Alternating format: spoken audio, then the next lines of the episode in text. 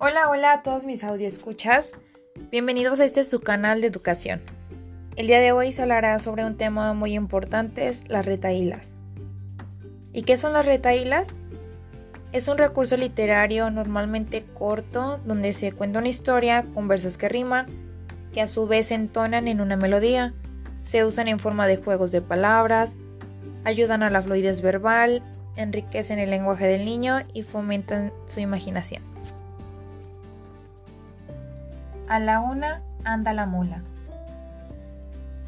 A la una anda la mula, a las dos tira la col, a las tres tira otra vez, a las cuatro pega un salto, a las cinco pega un brinco, a las seis salta como veis, a las siete salta pronto y vete, a las ocho jerez y bizcocho, a las nueve nadie se mueve, a las diez salta otra vez, a la una, a la otra, a la yegua, a la potra, al potrín, al potrón, el que pierda al rincón.